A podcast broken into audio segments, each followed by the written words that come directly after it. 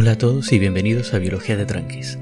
Durante los episodios que llevamos he mencionado alguna vez la información genética, normalmente en el contexto de la replicación de información y la evolución, pero solo de pasada, lo cual es un poco imperdonable. Entender qué es el código genético y cómo funciona es muy necesario para entender la biología en general, así que hoy voy a tratar ese tema un poco más en detalle. Cuando se empezó a hablar de evolución y de selección natural en el siglo XIX se hizo muy en abstracto.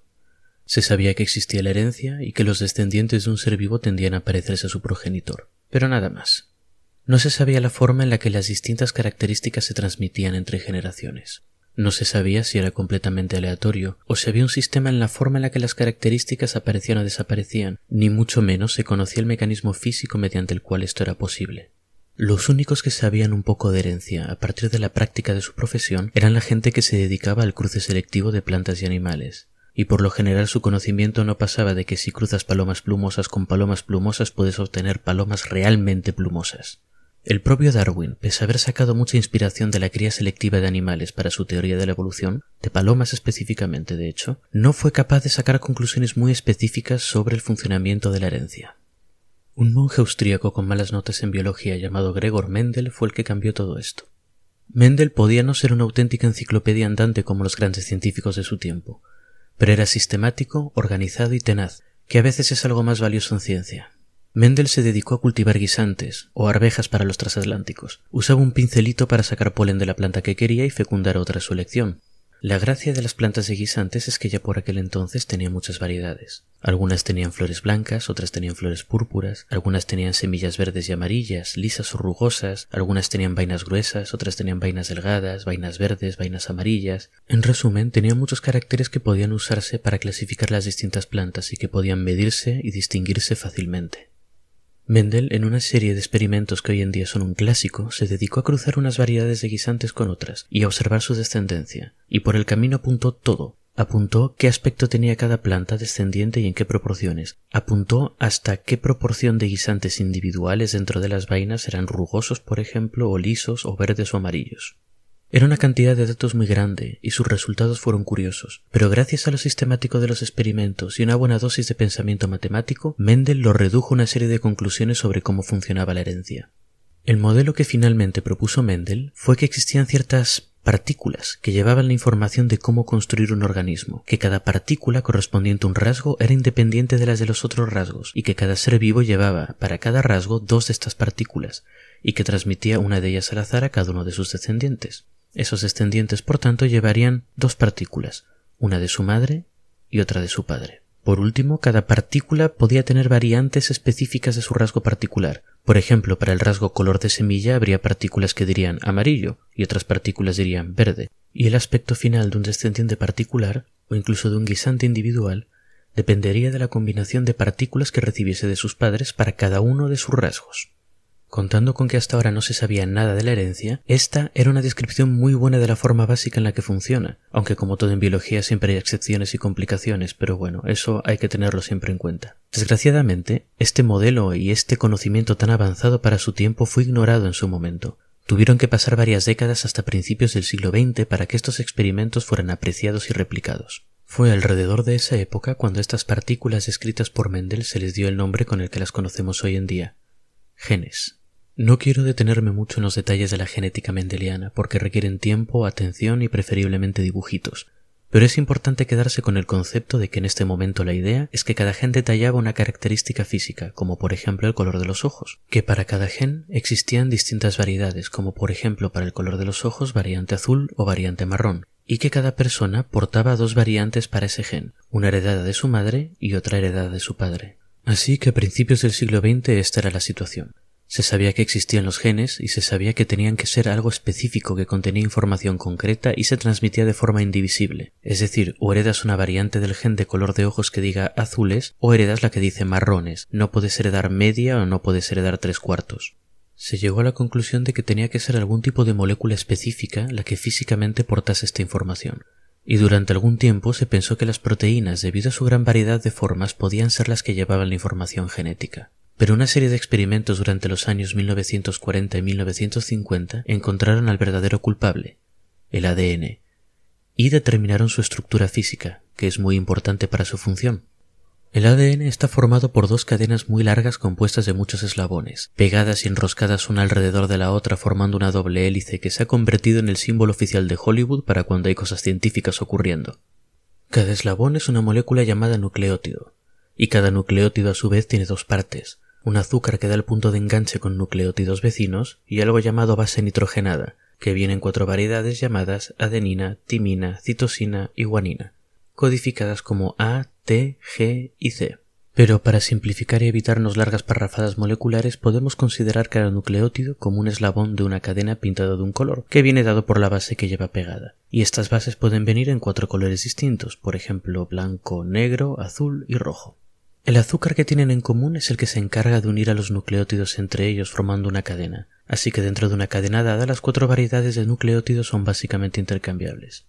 Siguiendo nuestra analogía, todos los eslabones de la cadena tienen la misma forma y tamaño, así que podemos empalmarlos uno detrás de otro sin que importe su color. Pero acabo de decir que el ADN tiene dos cadenas, no una, ¿verdad? Esto es importante. Cada cadena es una copia complementaria de la otra. Por razones químicas, un eslabón negro de una cadena irá siempre pegado a un eslabón blanco de la complementaria, y uno azul siempre irá unido a uno rojo, y viceversa. Uno blanco tendrá uno negro enfrente y uno rojo tendrá uno azul en la otra cadena. La razón para esto, en corto, es que las bases son las que se encargan de unir las cadenas una con la otra, y hay algunas bases que se unen entre ellas mejor que otras. Con esta forma y esta configuración, el ADN es muy bueno para dos cosas, contener información y replicarla. Las cuatro variedades de nucleótidos forman la base de un texto, y aunque no es tan eficiente como nuestro alfabeto, es suficiente para codificar cosas.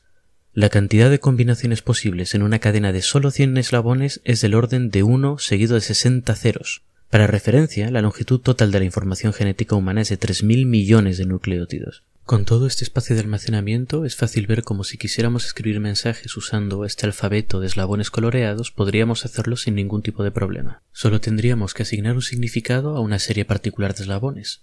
Por ejemplo, rojo, rojo, rojo, azul, azul, azul, rojo, rojo, rojo podría significar sándwich, por otro lado, la conformación de dos cadenas típica del ADN nos permite tener una copia de seguridad. Cuando la célula replica su ADN, separa las dos cadenas y usa eslabones sueltos que hay dentro de la propia célula para crear una cadena complementaria nueva a cada una de las cadenas viejas, pegando los eslabones uno por uno de forma complementaria, blanco con negro, negro con blanco, azul con rojo y rojo con azul. Como este sistema es bastante imperfecto, las células tienen otro sistema que recorre la cadena nueva, comprobando que realmente sea complementaria a la vieja y reparando errores. Esto no se podría hacer si el ADN tuviese una única cadena, porque no habría con qué comparar cada una de las cadenas nuevas. Las cadenas nuevas irían flotando y los errores se irían acumulando y sería muy difícil crear una célula nueva viable por división. En cambio, al quedar la nueva cadena bien pegadita a la vieja, podemos comprobar si hay errores de copia y asegurarnos de que el sándwich que escribimos con tanto cuidado sigue a salvo. Total, que tenemos nuestras cadenas largas y coloreadas en las que podemos escribir cosas. Ahora necesitamos una forma de traducir esta información en algo útil para la célula. La información que contiene el ADN tiene el propósito principal de crear proteínas. Las proteínas son una familia de moléculas muy variadas que pueden cumplir muchísimas funciones distintas, por ejemplo, podemos ponerlas en la membrana para permitir el paso de cosas que queremos que entren en la célula, o usarlas para transformar materia del exterior en cosas útiles, o para cosas muy complicadas como abrir el ADN en dos cadenas y replicarlas. La célula tiene un sistema para pasar la información del ADN a una proteína útil. ¿Os acordáis del sándwich que escribimos arriba? Vamos a convertirlo en un gen para que la célula pueda crear deliciosos sándwiches a partir de la información. Lo primero que tenemos que hacer es indicarle a la maquinaria celular que vamos a darle algo que necesita traducir. Por lo general, el código con el que está escrito el ADN usa palabras de tres letras, de tres eslabones distintos de nuestra cadena. Hay un código específico de tres eslabones, blanco, negro y azul, que le indica a la maquinaria celular que debemos empezar a traducir, así que empezaremos por poner eso. Detrás pondremos nuestro código, sandwich, que consiste en tres eslabones rojos que para la célula significan pan, tres eslabones azules que significan jamón y otros tres eslabones rojos para otro pan. Después introduciremos otro código de tres eslabones, azul, negro, blanco, que indica que hemos terminado de dar instrucciones. Lo que hará la maquinaria celular es leer nuestro ADN, porque le dimos los códigos de inicio y fin, buscará dos copias de pan y una de jamón en los almacenes de componentes de la célula y las unirá en el orden que le dijimos. Este proceso se repite regularmente, así que una célula con el gen sándwich estará creando sándwiches de forma regular siempre y cuando la célula tenga suficiente pan y suficiente jamón para unir. Este proceso que acabo de describir es la visión clásica de la función del código genético. Según ella, un gen es un pedazo de ADN que la célula es capaz de leer y transformar en una proteína. Esto lo hace gracias a conjuntos de tres palabras que especifican qué componentes de proteína tiene que juntar y en qué orden debe hacerlo. En nuestro caso la proteína fue la proteína de ejemplo sándwich, pero podría ser una proteína que sirviera para otra cosa, como dar a nuestros ojos color azul. Es importante destacar que nuestra proteína de ejemplo tenía tres componentes especificados por tres palabras entre comillas, mientras que una proteína típica tiene unos 300 componentes, y existen 20 tipos distintos de componentes. Esta es la razón por la que las proteínas son tan variadas y pueden cumplir tantísimas funciones. Y es que todas o casi todas las funciones importantes en un organismo de un ser vivo están realizadas por las proteínas, a diferencia del ADN, el tipo y orden de los componentes que forman una proteína importan y mucho. Cada uno de los componentes o aminoácidos tiene propiedades químicas distintas y cuando se juntan para formar una proteína interactúan los unos con los otros. Esto hace que la proteína se doble, adquiera una estructura física muy determinada. Esta estructura cambia dependiendo de la cantidad, tipo y orden de aminoácidos que formen la proteína y son lo que le da a la proteína la capacidad de cumplir distintas funciones. Una proteína que esté localizada en la membrana y cuya función sea dejar pasar, pues no sé, azúcar al interior de la célula, tendrá una secuencia y un tipo de aminoácidos distinto de otra cuya función sea, por ejemplo, romper ese azúcar en moléculas más pequeñas. Así que en definitiva, las proteínas son como herramientas para un propósito muy específico, y la célula solo puede saber cómo fabricar un tipo de herramienta si tiene un gen que le indique cuál es la secuencia de aminoácidos que necesita juntar. De esta forma y repasando, cada gen es un texto, escrito íntegramente con palabras de tres letras. Cada palabra de tres letras indica un aminoácido que la célula debe poner en la secuencia para crear una proteína determinada, y la proteína es la que hace el trabajo sucio. Dependiendo de esa secuencia de aminoácidos indicada por el gen, la proteína tomará una u otra forma y cumplirá una u otra tarea. Así que quedémonos con este diagrama muy simple. Un gen tiene un texto que indica cómo crear una proteína para una tarea determinada y la célula lee ese gen y crea la proteína. Este es el resumen más corto posible de la visión clásica de la función del código genético. Y bueno, sé que este episodio se está haciendo un poco denso, pero ya acabo. Solo nos falta crear el puente entre esto y la evolución. Para esto tenemos que preguntarnos, ¿cómo actúa la selección natural sobre este código genético? Bueno, a pesar de que, como vimos, la información guardada en ADN está bien conservada, a veces puede haber errores en la replicación que no se corrigen. Otras veces, elementos externos como la radiación o algunos productos químicos pueden causar cambios en el ADN. Estos cambios o mutaciones muchas veces son pequeños, cambiando por ejemplo el color de un eslabón de nuestra cadena de ADN. Esto puede no hacer nada o puede cambiar la especificación de uno de los componentes de la proteína. Quizá el triple azul que indica jamón en nuestro sándwich cambia azul blanco azul, que significa pavo, y no ocurre demasiado. Nos da un poco igual que sea jamón que sea pavo. Pero a veces este cambio de componente es significativo, como si cambiásemos, no sé, un pan por madera, o el jamón por piña, y quizás eso fuese bueno, pues no sé, para ahuyentar a los depredadores ante tan mal gusto de un sándwich de piña. Si esta mutación ocurre en los espermatozoides o el óvulo, la nueva variante sándwich de piña se transmitirá a la descendencia, y quizá esta descendencia se beneficie de tener el sándwich de piña y tenga un poquito más de descendencia que los pobres desafortunados con sándwiches más convencionales. Después de muchas generaciones, la variante de piña será la variante dominante. Pero hay que tener en cuenta que en muchas ocasiones las mutaciones no serán tan beneficiosas.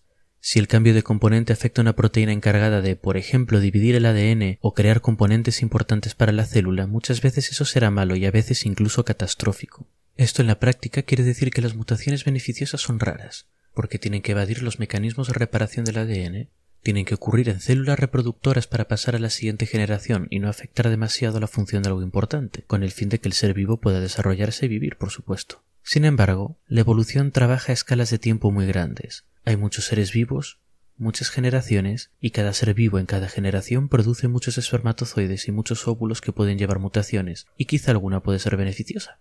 Así que cuando añadimos los genes al modelo de selección natural, la idea es que estas mutaciones que van apareciendo son la causa de las pequeñas variaciones que encontramos entre los seres vivos, y todos estos seres vivos con genomas ligeramente distintos saldrán al mundo, intentarán reproducirse y sobrevivir, las mutaciones beneficiosas irán siendo más abundantes y las menos beneficiosas irán desapareciendo.